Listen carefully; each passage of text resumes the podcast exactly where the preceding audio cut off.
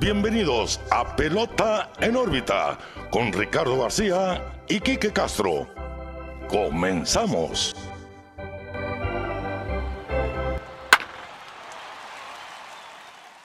Hola, ¿qué tal? Bienvenidos a su podcast de Grandes Ligas, Pelota en órbita. Los saluda como siempre Ricardo García y mi amigo y su amigo Quique Castro. ¿Qué onda, Quique? Cuéntanos cómo estás. Muy bien, Ricardo, muchas gracias. Un capítulo más de Pelota en órbita. Eh, volviendo un poquito al formatito que nos gusta tanto de platicar jugadores, después de un capítulo donde hablamos eh, de lo que está pasando en grandes ligas, vamos a dar un pasito atrás, dejar que las cosas pasen un poco y eh, empezar a platicar sobre un jugador muy importante para nosotros. Primero que nada, Ricardo, eh, quisiera invitar a nuestros amigos que nos escuchan a que nos sigan a nuestras redes sociales, Facebook, Instagram, Twitter, Pelota en órbita y también YouTube, donde estamos subiendo el programa en versión de video, por si tienen eh, el gusto de, escucharnos por ahí. Muchas gracias, Ricardo. Eh, vamos a empezar. Sí, pues como dicen, como ven ahora con, con esto del coronavirus que hemos grabado a distancia, pues aquí está el formato de la videollamada, técnicamente la van a encontrar en YouTube. Y sí, como decía aquí que vamos a dejar que pasen un poco las cosas antes del inicio de la temporada el próximo 23 de julio. Ya vimos que se están reportando los jugadores a sus diferentes sedes de entrenamiento, en sus estadios de casa, en, no en las facilidades de, de sprint training normales. Y también ya estamos viendo algunos contagiados, ya estamos viendo también algunos jugadores que optaron por no participar en este próximo año, como Ian Desmond, como Ryan Zimmerman, ahora también David Price y los que faltan, ¿no? Pero bueno, vamos a esperar a que pase un poco más de, noticia, vamos a esperar a que fluyan un poco más las acciones antes de la próxima temporada en este 23 de julio. Y hoy les traemos un perfil, ya vieron la portada, saben que hablamos de uno de los pitchers más queridos por los latinos sobre todo, pero por toda la afición del béisbol. Este jugador, Pedro Martínez. Nacido... Así es. Sí, dale. perdón, perdón, perdón, dale otra vez este pedazo. Pedro Martínez. uno de los jugadores Pedro Martínez, nacido en Manoguayabo, un suburbio de Santo Domingo, en República Dominicana, que fue pues un pitcher muy temido, fue tenaz, despiadado con los bateadores, hizo sobre la loma y deshizo a los bateadores en contra, ¿no? Acumuló varias de las mejores temporadas que un pitcher podría desear a lo largo de su carrera. Y es por eso y muchas otras cosas más que está dentro del Salón de la Fama del Béisbol de las Grandes Ligas desde el 2015. Así es, en una palabra, eh, Pedro Martínez, dominante. Eh, no hay otra manera como describir a este señor. Eh, el duro, como se le apodaba, un caballazo en la loma, se le vio con los Mediarrojas de Boston, donde es más recordado, con los Expos de Montreal, donde empezó a dar esos pasos de grandeza, con los Dodgers con los que debutó, los Mets de Nueva York y los Phillies de Filadelfia, donde se retiró y terminó su carrera. Sí, así es, fueron 18 años de carrera en total. Decía aquí que pues los más notables fueron quizá con los Medias Rojas de Boston porque pues ahí es donde lució más. Pero sí, empecemos del principio, como se diría, ¿no? Acumuló entre sus repisas tres premios al Cy Young, una triple corona de picheo, ocho juegos de estrellas, cinco títulos de efectividad, un jugador más valioso, un juego de estrellas y un título de serie mundial en aquella temporada del 2004 con los Medias Rojas de Boston. Pero bueno, debutó con los Dodgers de Los Ángeles, cosa que muy pocas personas recuerdan. Quizá mucha gente pensaría que debutó con los Expos, pero no. Debutó el 24 de septiembre de 1992, apenas a sus 20 años, bastante joven, y lo hizo en labor de dos entradas como relevista, cuales fueron en blanco. Pero en esa temporada terminó tirando ocho entradas, en total y solamente abrió un juego. Los Dodgers en esa temporada, pues ya fue como lo, que le llaman los September Call-Ups, ¿no? Cuando expanden el roster, subió Pedro Martínez, pues para demostrar un poquito. Y curiosamente, Pedro Martínez, cuando estaba en Los Ángeles, tenía a su hermano como compañero, a Ramón Martínez, que si quienes conocen a Pedro Martínez saben que el picheo característico de este derecho es ese cambio devastador, el cambio de velocidad y la curva cortita, como le dicen, porque es muy brusca la forma en la que en la que rompe, pues se las enseñó precisamente su hermano mayor, Ramón Martínez. Y en, este, en esta ciudad, Los Ángeles, es donde empieza el legado de lo que decías, que uno de los pitchers derechos considerados como el mejor derecho de la historia de las mayores. Claro, y cabe recalcar, Ricardo, que al principio cuando veían a Pedro Martínez no lo veían como un pitcher de poder, más que nada por su tamaño, eh, no es tan alto, como ya hablamos de Roger Clemens, que es un eh, señor alto, fornido, con gran corpulento, Pedro Martínez todo lo contrario, se veía flaquito, un poco chaparrito, no lo veían como ese ese pitcher dominante en el que se convirtió. La verdad, eh, sorprendió a más de uno cómo logró todo lo que logró. Y pues la verdad, eh, uno de los mejores pitchers que nos ha tocado ver, Ricardo, la verdad, eh, no, puedo, no puedo recalcar más eso, que fue uno de los mejores pitchers derechos en la historia y fue el primer pilar en ese equipo de Boston cuando llegó después de la temporada 97 para el campeonato, que pues igual lo vamos a hablar en un rato más. Así es, vamos a verlo más adelante. Y sí, para la estatura de Pedro Martínez, 5'11, como lo dirían en pies, aproximadamente 1'75, pues era un pitcher de baja estatura, ¿no? Y, y, aún así, pues en su, en su apogeo, en los mejores momentos de su carrera, llegaba hasta 97 millas por hora, realmente tenía una recta bastante fuerte, pero lo que caracterizó a Pedro Martínez era el movimiento de sus picheos más que esa velocidad. Y de hecho, él le atribuye, curiosamente, el movimiento de sus picheos a, la callosidad que se le hizo en los dedos. Ya ves que... Se, le dicen que el movimiento del, de un picheo se le atribuye al tiempo que dura haciendo contacto con los dedos. Bueno, pues esos callos que él formó, que él desarrolló en los dedos de su mano de lanzar, pues le ayudaron a que la pelota se manteniera un microsegundo más en su mano y bueno, el spin rate, como le llaman, incrementaba. Fue en la temporada de 1993, Kike, donde comenzó a hacer nombre realmente Pedro Martínez, a donde empezó a llamar la atención pero esto lo hizo como relevista, no empezó como abridor, que es como realmente se le conoce. Y lanzó 107 entradas como relevo. Y en esas 107 entradas ponchó a 142 bateadores, Quique. Ahora lo vemos, estamos hablando, un relevista normalmente tiene 60 apariciones por temporada, estamos hablando de que casi siempre solamente una entrada, si acaso un out más. Y ponchar a 142 bateadores en 107 entradas simplemente ridículo, ¿no? Y terminó noveno en la, en la votación de novato del año de esa temporada 93. Pero pues el monstruoso Mike Piazza, que también es Salón de la Fama, pues decidió, bueno, yo voy a empezar mi legado de Salón de la Fama también en esa misma temporada y curiosamente también con los Dodgers de Los Ángeles. Imagínate que, tuvimos a dos jugadores que son de los mejores de sus rubros, Mike Piazza como catcher, Pedro Martínez como pitcher, carreras del Salón de la Fama implacables y los dos estuvieron en el mismo equipo por un par de temporadas. Sí, era una batería de oro eh, tener a Pedro Martínez y a Mike Piazza en el, mismo equipo. Pues eh, dos jugadores que son Salón de la Fama ahora. Mike Piazza, pues uno de los catchers eh, resaltados más que nada por su bateo, un catcher de poder que también explotó fuera de Los Ángeles, ¿no? También tuvo buenos números con Los Ángeles, pero la mayoría de la gente lo recuerda con, con los eh, Mets de Nueva York. Eh, tuvieron, tuvo una carrera larga, igual que Pedro Martínez, y al final de cuentas eh, nos habla de esa generación de jugadores, ¿no? Fue como una era de oro donde vimos muchos jugadores muy buenos jugando al mismo tiempo. Llámese Ken Griffey, eh, Barry Bonds, como lo hemos platicado, Roger Clemens, Pedro Martínez y el mismo Mike Piazza. Entonces, eh, pues había que por dónde escoger, ¿no? Para tener tu jugador favorito. Sí, ya, eh, qué, qué, difícil, ¿no? Para las directivas saber qué prospecto iba a escoger para, para que fuera la, la, el pilar, ¿no? De una alineación. Total que ahí en el 93 se acabó la, la, la poca época, ¿no? De Pedro Martínez con los Dodgers, porque lo cambiaron a los Expos de Montreal en la temporada del 94 por Delino de Shields, padre del ahora jardinero de los indios de Cleveland, Delino de Shields Jr., que probablemente los Dodgers se arrepienten al 100% de hacer un cambio de ese índole, porque pues Delino de Shields sí fue un jugador regular, pero no fue nada del otro mundo, mientras que Pedro Martínez sí fue algo del otro mundo.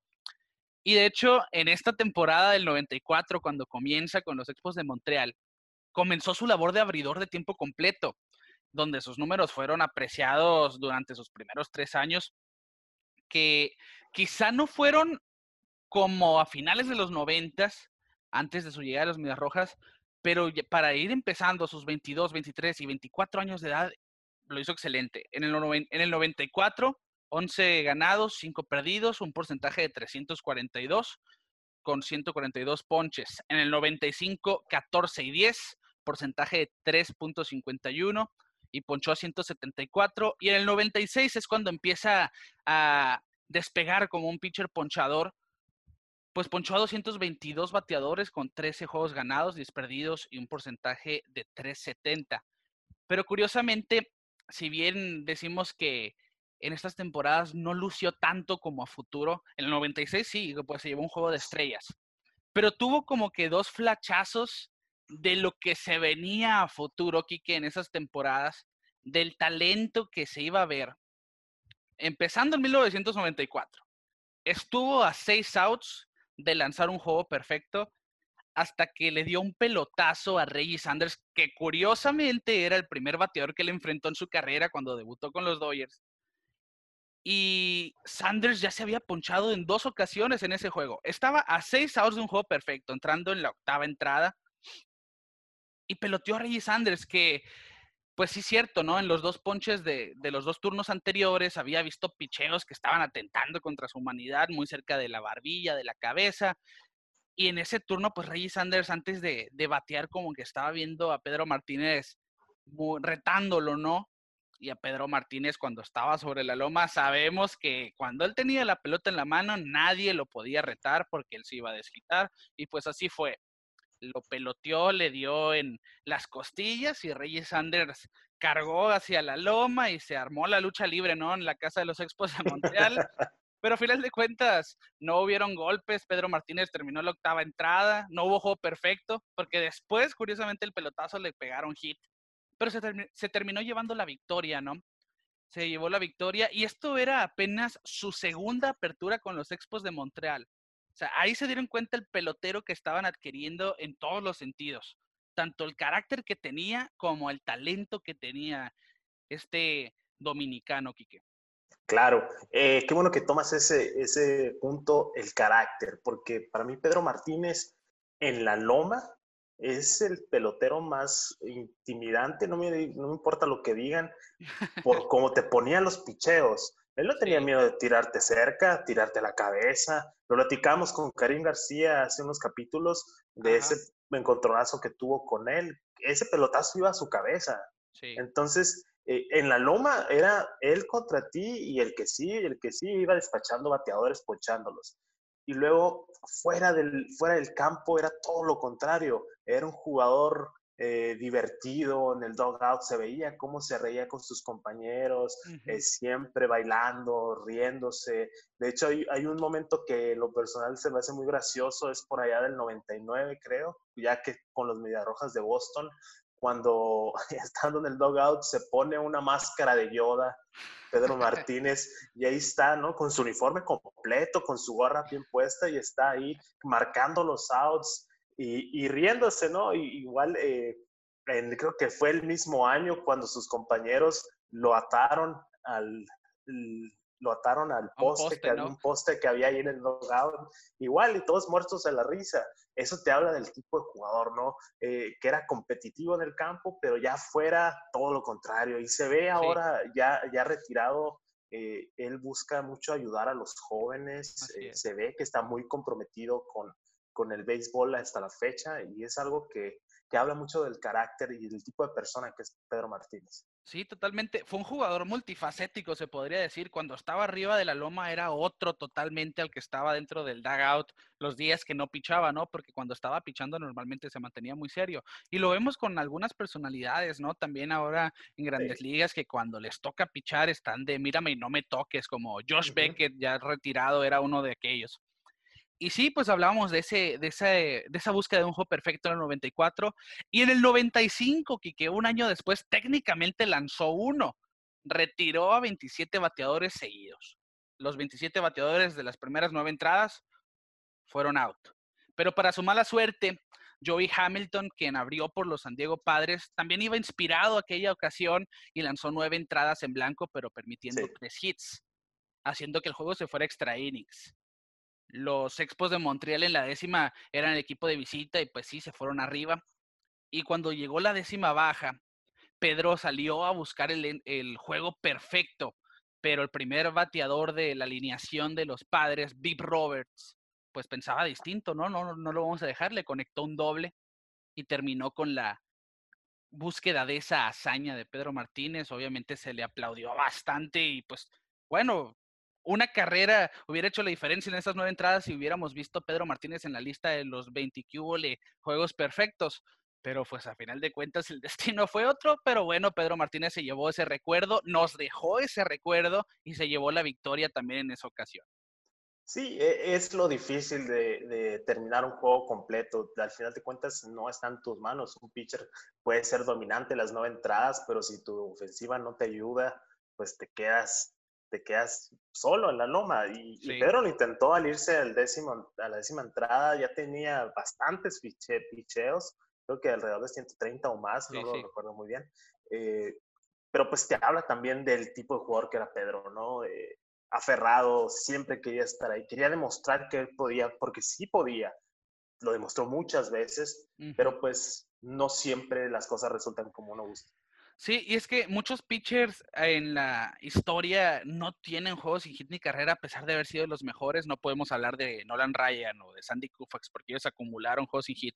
Pero hay un montón que, que pasaron desapercibidos en eso, ¿no? Que, que nunca lograron un juego sin hit ni carrera pero que ahí estuvieron siempre mostrando la calidad que tenían a la hora de desarrollar su picheo. Randy Johnson, por ejemplo, que es quizá el pitcher que estaba al nivel de Pedro Martínez en esa época, si no es que mejor. Porque lo que sí podemos decir es que fueron los dos mejores pitchers de la época. Randy Johnson es el mejor zurdo de la historia para mí. Y Pedro Martínez no tuvo juegos sin hit ni carrera, pero Randy Johnson sí logró un juego perfecto con los Diamondbacks. Es decir, bueno, hay pitchers que se les da, hay pitchers que no. El béisbol es así. Hay pitchers que realmente nunca hicieron nada más que ese juego perfecto, como Dallas Braden o Philip Humber, ¿no? Que ya jamás volvieron a subirse un montículo después de eso. Pero bueno, eso es otro cantar. Podríamos hablar montones de ese tema. Y sigamos con el perfil de Pedro Martínez, que después de esa temporada del 95, pues el 96 tuvo un, un año, ya platicamos, bueno, pero no es hasta 1997 que ese carbón se convirtió en un diamante. Realmente Pedro Martínez empezó a deslumbrar a la afición con su calidad de Cy Young. 1.90 de porcentaje de era, de porcentaje de carreras limpias, un whip monstruoso de .093, ponchó a 305 bateadores con 13 juegos completos. Enfrentó 947 bateadores en ese año y ponchó a una tercera parte de ellos, Quique. Así es, eh, Pedro iba por ti.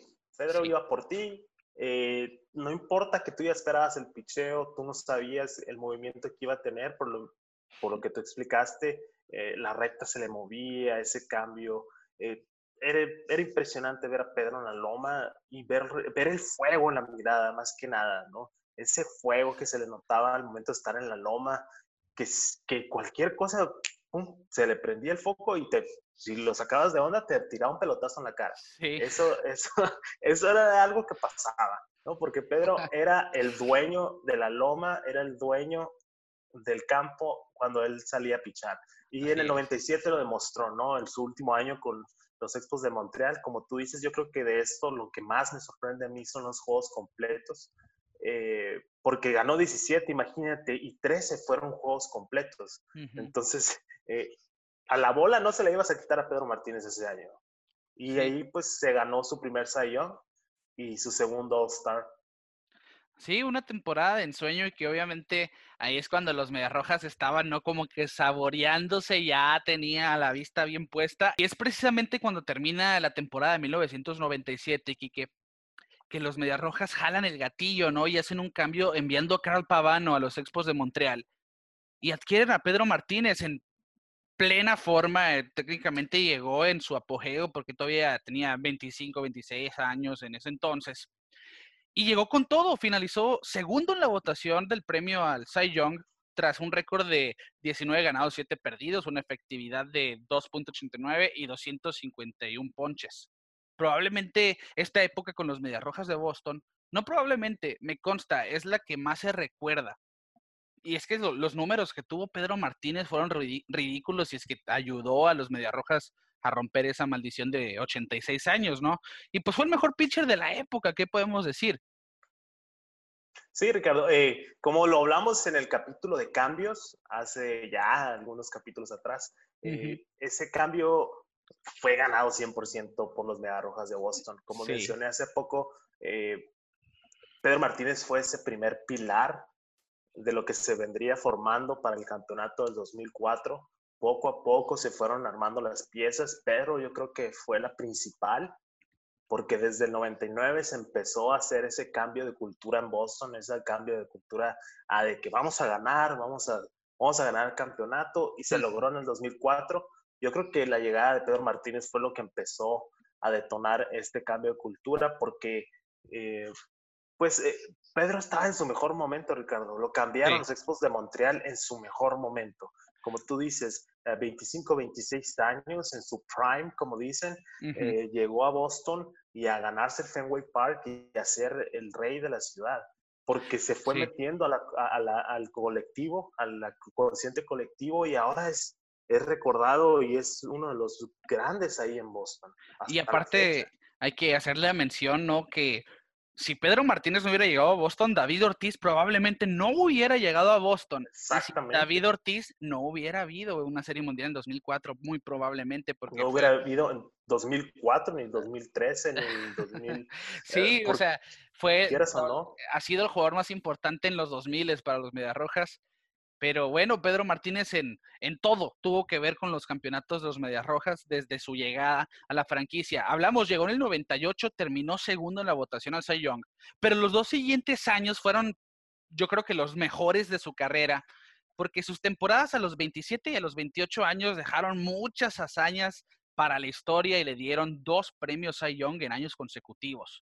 En 1999, Kike, que es esa temporada que comentábamos eh, la, temporada donde estamos viendo pues ese ambiente de Pedro Martínez relajado en el dugout, ¿no? Con, con Omar García Parra y los otros jugadores de los Medias Rojas. Pues en, 90, en el 99 ganó 23 juegos con una efectividad de 2.07 y ponchó a 313 hombres. Quedó segundo para el MVP y pues se llevó el Cy Young. Pero yo creo, Quique, que lo que más se recuerda, lo que más destacó el legado de Pedro Martínez de 1999 fue el juego de estrellas de esa temporada, de que curiosamente se jugó también en la casa de los Medias Rojas, en el Fenway Park. Así es, un juego de estrellas que todos recordamos, eh, quieras o no, se me pone la piel chinita de, de recordar esos, de ese momento, porque no solo porque haya sido en el Fenway Park con Pedro Martínez arriba de la loma, sino porque era el final de los noventas. Se hizo ese equipo del, del, de los 100 años, eh, donde fueron leyendas de todos los tiempos y se fueron formando junto con las leyendas de, de los nuevos tiempos, que ahora son nuestras leyendas, ¿me explico? Sí, sí, sí. Y, y todo al final se cierra con un broche de oro con la llegada de Ted Williams, saludando a la gente, eh, algo que pues en su carrera Ted Williams no, y lo podremos platicar en otro episodio, no era caracterizado por saludar mucho a los aficionados. Y ahí se vio cómo, se, cómo platicó con todos los jugadores, lo rodearon. Y pues yo no sé si eso había motivado a Pedro Martínez porque se paró a la loma y hizo su show, ¿no? Eh, Pedro Martínez fue el rey ese día y se proclamó como el rey del Fenway Park eh, y duró muchos años. Y yo creo que ese fue el momento cúspide eh, para detonar esa carrera tan maravillosa de la que hablamos con los Rojas de Boston. Sí, y es que obviamente trae su ímpetu, ¿no? trae su motivación, el que, bueno, enfrente de mi afición, enfrente de uno de los jugadores más importantes de la franquicia y de las grandes ligas, como el caso de Ted Williams y de esa ceremonia que nos platicas, y en una época donde los mejores jugadores estaban en ese juego de estrellas. Obviamente todos los juegos de estrellas tienen los mejores jugadores de cada año.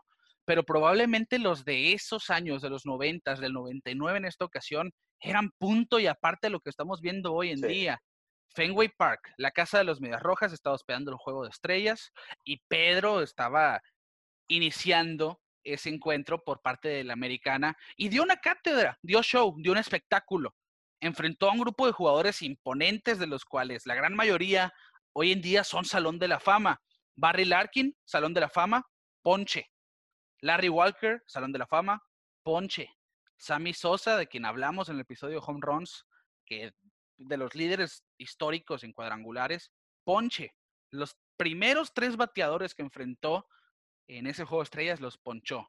Y en la segunda entrada, Mark McGuire, otro de esos partícipes de la carrera de home run, que tuvo el récord por una temporada. De hecho, estaba a, venía de tener el récord la temporada anterior, porque en el 98 es cuando conectó los 70. Pues lo ponchó, también lo ponchó fácil a Mark McGuire.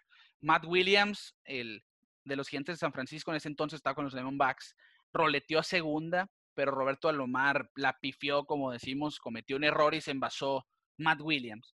Y al siguiente bateador, Jeff Bagwell, Salón de la Fama, lo ponchó y el receptor tiró a segunda. Pescaron a Matt Williams al intento de robo. Se acabó la entrada. ¿A qué vamos? Cinco bateadores ponchados de los seis que enfrentó. Y la gran mayoría, tres de ellos, Barry Larkin, ah, Larry eh, Walker y Jeff Bagwell, Salón de la Fama. Y los, los dominó, los ridiculizó técnicamente, Quique. Y ganó el juego y esto fue, pues obviamente fue como que, mira, Pedro Martínez ridiculizó a estos bateadores tan imponentes y eso le valió para el juego de estrellas, el MVP del juego de estrellas de esa edición. Así es, Ricardo, es eh, uno de los mejores momentos en la historia del béisbol. Por lo que dices tú, era un line-up casi casi de puro salón de la fama, y luego en los tiempos en los que tiró eh, Pedro Martínez, eran los tiempos del home run, por llamarlo de esa manera, o la, era de esteroides, como la llaman también, donde eran palos por todos lados. Más, y era, imagínate, Fenway Park, que es un, un eh, estadio donde es fácil meter un home run, y no, la pelota no salió del cuadro. Ese es uno de los momentos más eh, bonitos en la historia del béisbol, y la verdad, eh, ver a un jugador como Pedro Martínez enfrente de su afición, con su equipo, en un juego de estrellas, un juego de estrellas tan importante, ¿no? El final de los noventas, el, el, final de, de, una era. De una era, ¿no? Y, y le daba paso a los 2000 donde Pedro Martínez dijo, no, esto todavía no termina, esto va empezando todavía. sí, pues dio sus clases ahí, ¿no? De picheo, ridiculizó, como dije, a estos seis bateadores y icónico momento, probablemente los más memorables y, y si podemos resumir la carrera de Pedro Martínez en, un, en una aparición es esa, la del Juego de Estrellas de 1999. Esa temporada en general fue maravillosa, pero para mí la siguiente, yo creo que fue su mejor año, Quique, la temporada del 2000. De hecho, este año le hablaron, le, lo caracterizan como el año del pitcher, pero probablemente por Pedro Martínez es que, es que se le caracterizó así. Es el año de Pedro, no es el año de los pitchers. Sí, yo, yo así lo veo. Bueno, en ese año 18 ganados y 6 perdidos, un porcentaje de 1.74, blanqueó cuatro veces, ponchó a 284, pero lo más destacado de aquí es que impuso una marca que hasta la fecha no se ha roto y la rompió después de 118 años. El whip, lo que le, el walks and hits by nine innings pitch, y, que viene siendo pues la cantidad de bases por bola y hits que promedia un pitcher por cada entrada lanzada. O sea, permitiste un hit o diste una base por bola en una entrada, pues tu whip es de uno, ¿no? Y ahí se va yendo conforme la cantidad. Bueno, pues Pedro Martínez lo estableció en esa temporada en un monstruoso Quique 0.73. O ya si lo desglosamos, 0.737.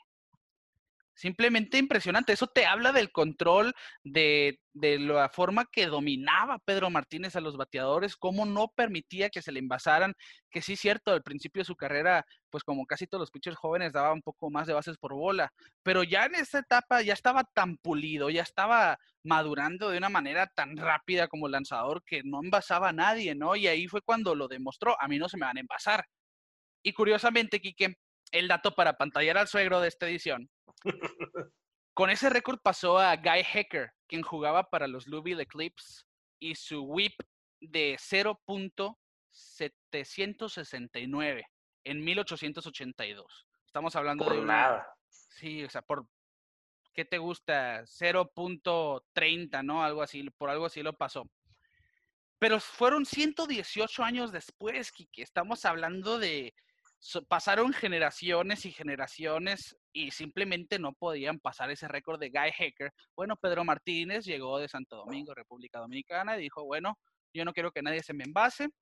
Ahí está mi whip de 0.737. Y de hecho, Kike, en su carrera, Pedro es el octavo de todos los tiempos en cuestiones de whip, entre pitchers con mínimo mil entradas lanzadas, con un acumulado de 1.054. Obviamente, pues estos números que decía de la temporada del 2000 le valieron a otro premio al Cy Young. Y pues demuestra, ¿no? Es como que recapitula lo dominante, lo controlado que fue este derecho Pedro Martínez.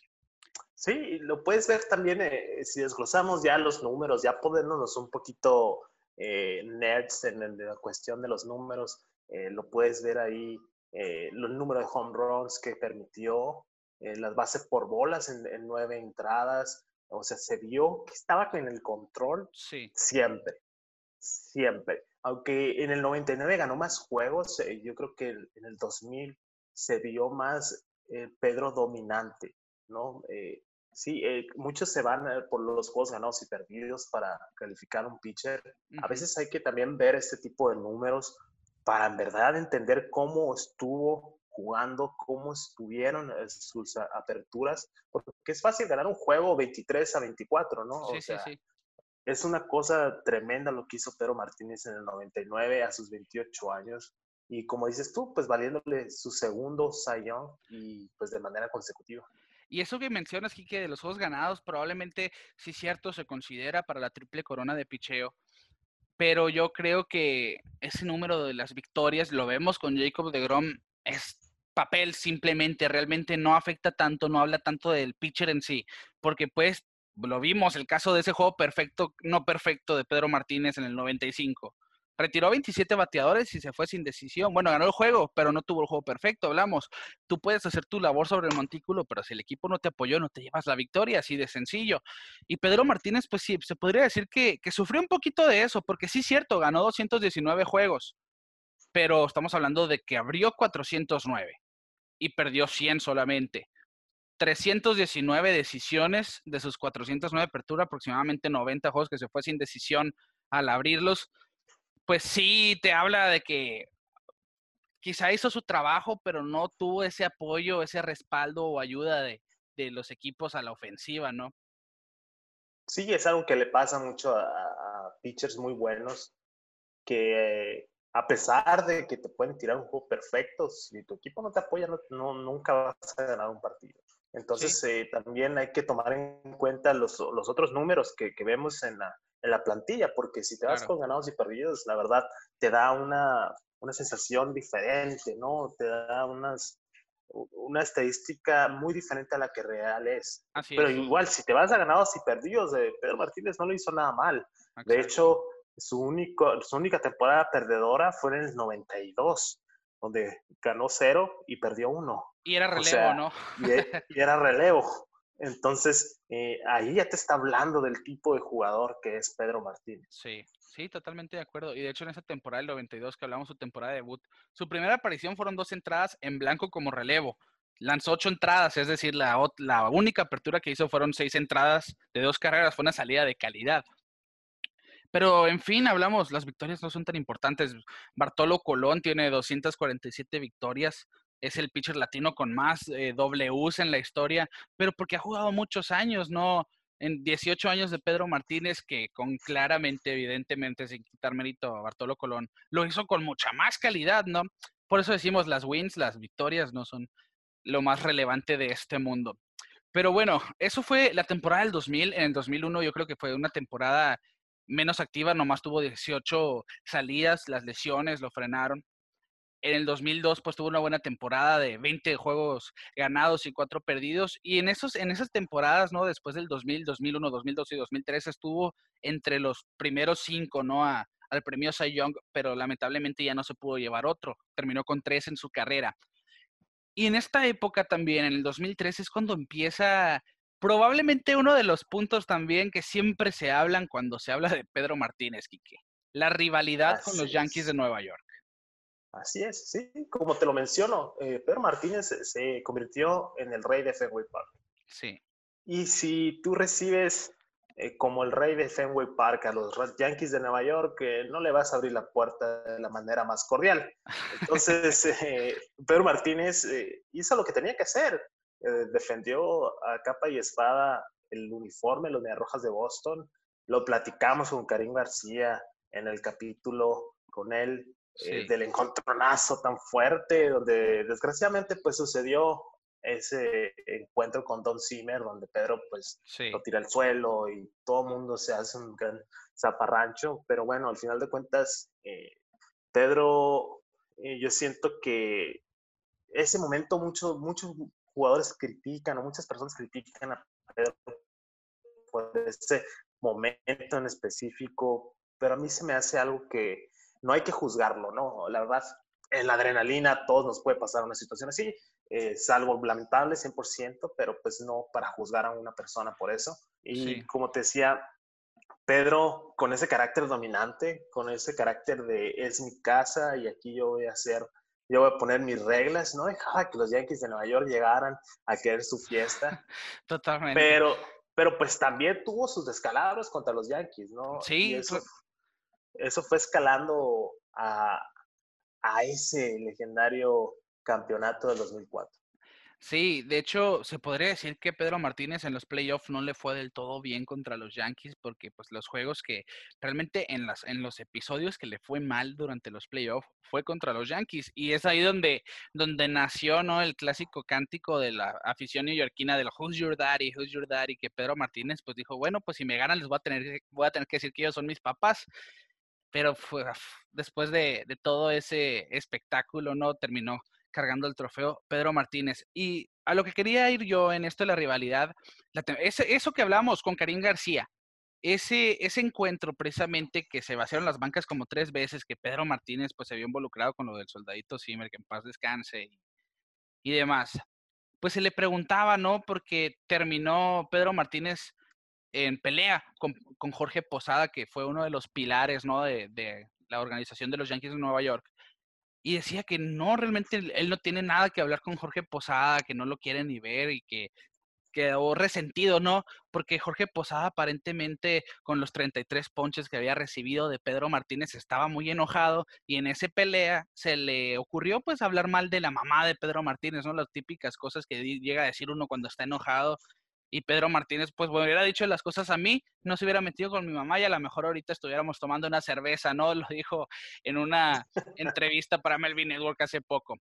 Y es que, imagínate tú, Quique, los dos equipos con la mayor rivalidad en, ese, en esa época, yo creo que 2003 y 2004 es cuando la rivalidad ha estado a tope de gama, ¿no? Y ver a los máximos exponentes de cada franquicia pelearse de esa manera, queramos o no, fue show, ¿no? Fue espectáculo.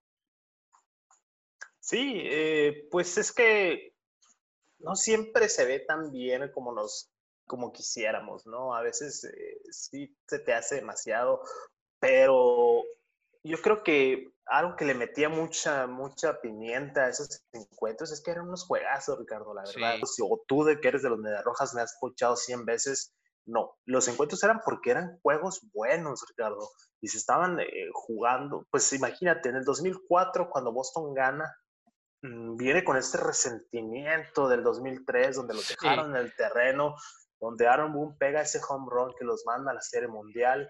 Eh, llega con ese sentimiento de que nos quedamos cortos otra vez, necesitamos otra vez darle.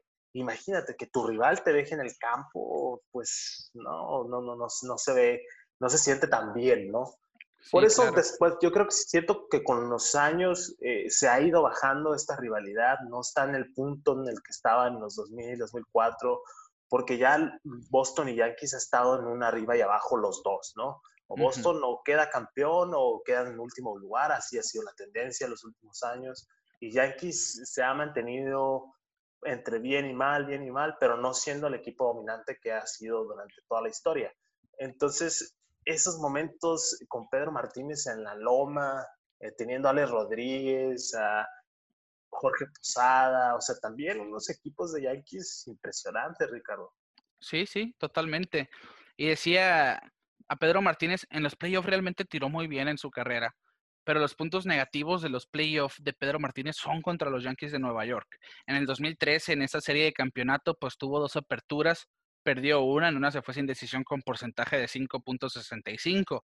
En el 2004, en la serie de campeonato, abrió dos juegos en tres salidas y tuvo un porcentaje de 6.23 contra los Yankees y perdió un juego y de ahí nació ¿no? los, los cánticos de Who's Your Daddy, Who's, Your daddy? Y Pedro Martínez, pues sí, pues se tuvo que quedar con esa espinita adentro, pero al final de cuentas, a las dos semanas estaba cargando el trofeo en el, en el desfile, ¿no? Tras barrer a los Cardenales de, de, San, Luis en la Serie Mundial. Y ahí sí tiró muy bien. De hecho, tuvo una, la única salida que tuvo la ganó y la blanqueó, ¿no? En, en siete entradas. Y pues hablamos, ¿no? El, el, legado de Pedro Martínez, que sí, cierto, fue controversial fuera del campo muchas veces porque Pedro Martínez a veces hablaba con la lengua suelta, como el caso de lo que hablábamos de Karim García, de quién es Karim García. Ese tipo de comentarios que a mucha gente no le pueden parecer, que podrían haber parecido un poco soberbios. Pero Pedro Martínez te está dando los fundamentos para poder hablar así fuera del campo, ¿no? Sí, sí, sí. O sea, no, no hablaba nomás por hablar. Igual eh, decía quién es Karim García, pero igual les ganaba el juego. Así es. O sea, era dominante del campo y, afuera del campo, pues sí, no, no, se guardaba nada y es parte del, de lo que es. Y hasta la fecha hace críticas a jugadores directamente eh, en sus análisis y diciéndole, oye, estás haciendo esto mal. Así es. Tienes que hacer esto, tienes que hacer lo otro, porque también, o sea, es parte de, de la personalidad de Pedro Martínez. Sí, ha sido de ya ahora en su retiro, pues instructor, ¿no?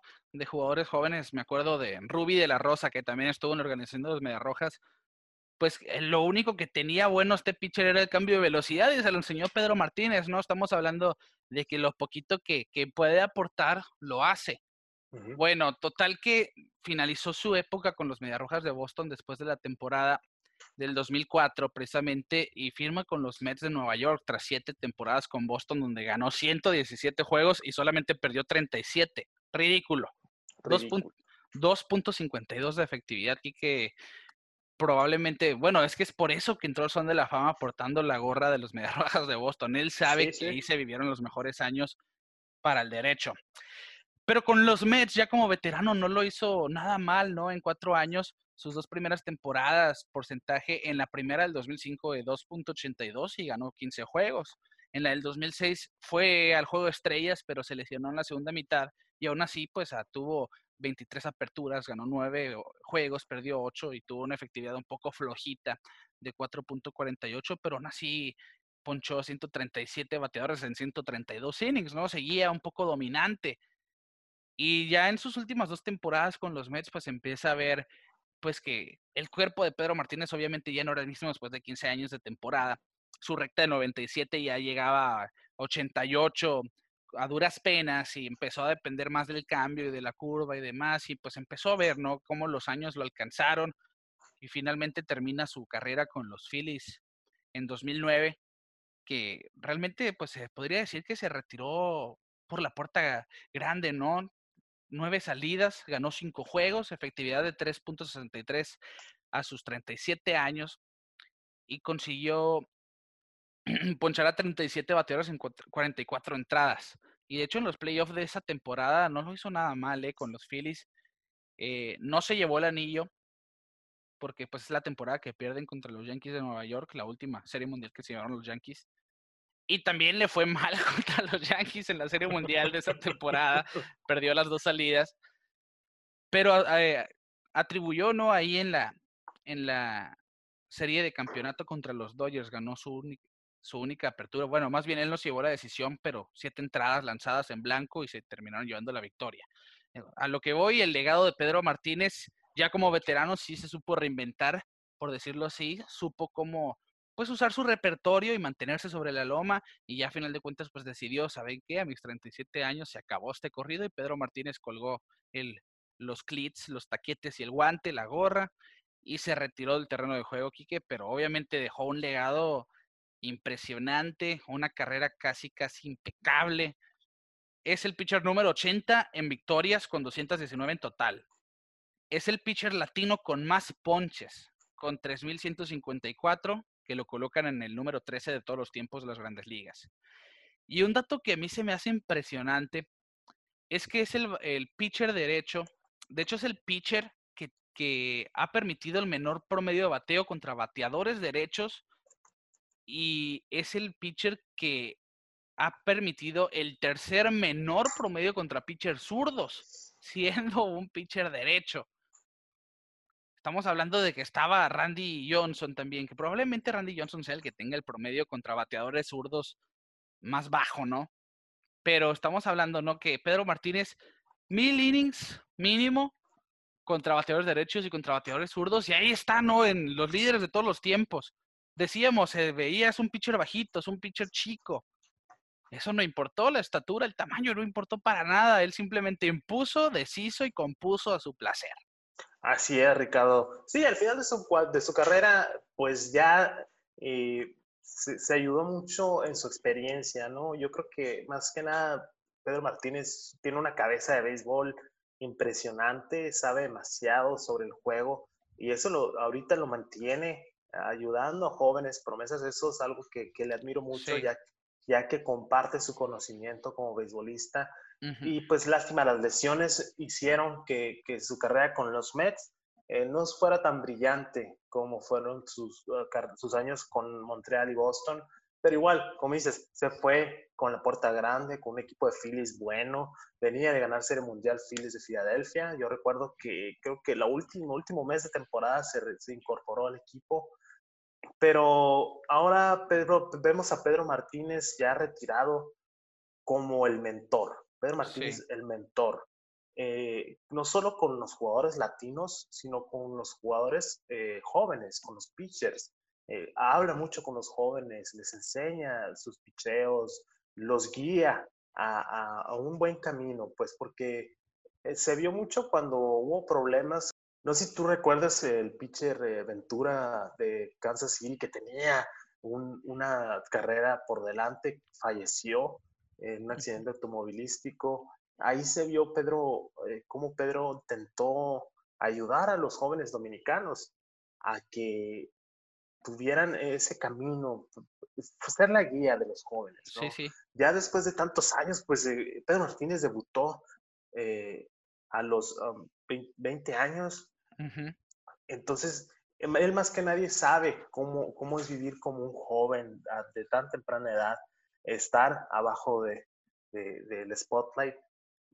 Y queda ese legado de, ese jugador eh, tan grandioso que nos tocó ver fichar con los Mediarrojas, más que nada, con los Mets, con los Phillies, eh, que dentro y fuera del campo, un ejemplo, Ricardo, la verdad, eh, es, es, uno de los pitchers que, que más ha dejado el béisbol en muchas cosas, no solo dentro del campo, y es algo que hay que admirarle a Pedro Martín. Sí, hay muchos jugadores que, bueno, ya me retiré, ahí nos vemos, ¿no? Pedro Martínez ha buscado la manera de mantenerse apegado al deporte, ya sea con sus contribuciones en MLB Network, ya sea en los campos de entrenamiento de los Mediarrojas de Boston, ayuda a los jóvenes latinos, de, busca la manera de estar aportando, ¿no? Él simplemente ya me retiré, pero yo sigo estando aquí. Y bueno, hay que destacar que todo lo que hizo Pedro Martínez lo hizo en la época de las esteroides. Eso es un mérito todavía más grande, ¿no? En esta época donde los jugadores pues se metían de todo para poner la pelota a volar, para mejor rendimiento. Pedro Martínez con su carrera siempre limpia y pulcra, pues logró dominar a todos esos bateadores. El 99 es una prueba de ello, en el juego de estrellas lo mencionábamos. Y de esta manera, cerrando con eso, yo quiero llegar al final de este episodio, Quique. Simplemente nos tocó ver a uno de los pitchers más grandes de toda la historia. Ya veíamos pues cómo se pone ahí en los rankings de todos los tiempos. Veíamos también el legado que dejó este pitcher derecho dominicano Pedro Martínez. Y por último, pues hay que invitar a la gente a que nos siga en las redes sociales para que pues encuentren todo el contenido que estamos manejando de los diferentes episodios, clips, noticias, imágenes dinámicas, de todo pueden encontrar en las diferentes redes sociales, Facebook, Twitter, Instagram, ahora YouTube, los episodios, pelota en órbita en todos lados, como las plataformas de audio eh, como Spotify, Google Podcast, Apple Podcast, la que ustedes quieran, ahí pueden encontrar a Pelota en órbita. Bueno, a nombre de Quique Castro y un servidor, Ricardo García, les decimos que Pedro Martínez es de lo mejor que ha pisado un montículo y nosotros nos vemos fuera de órbita.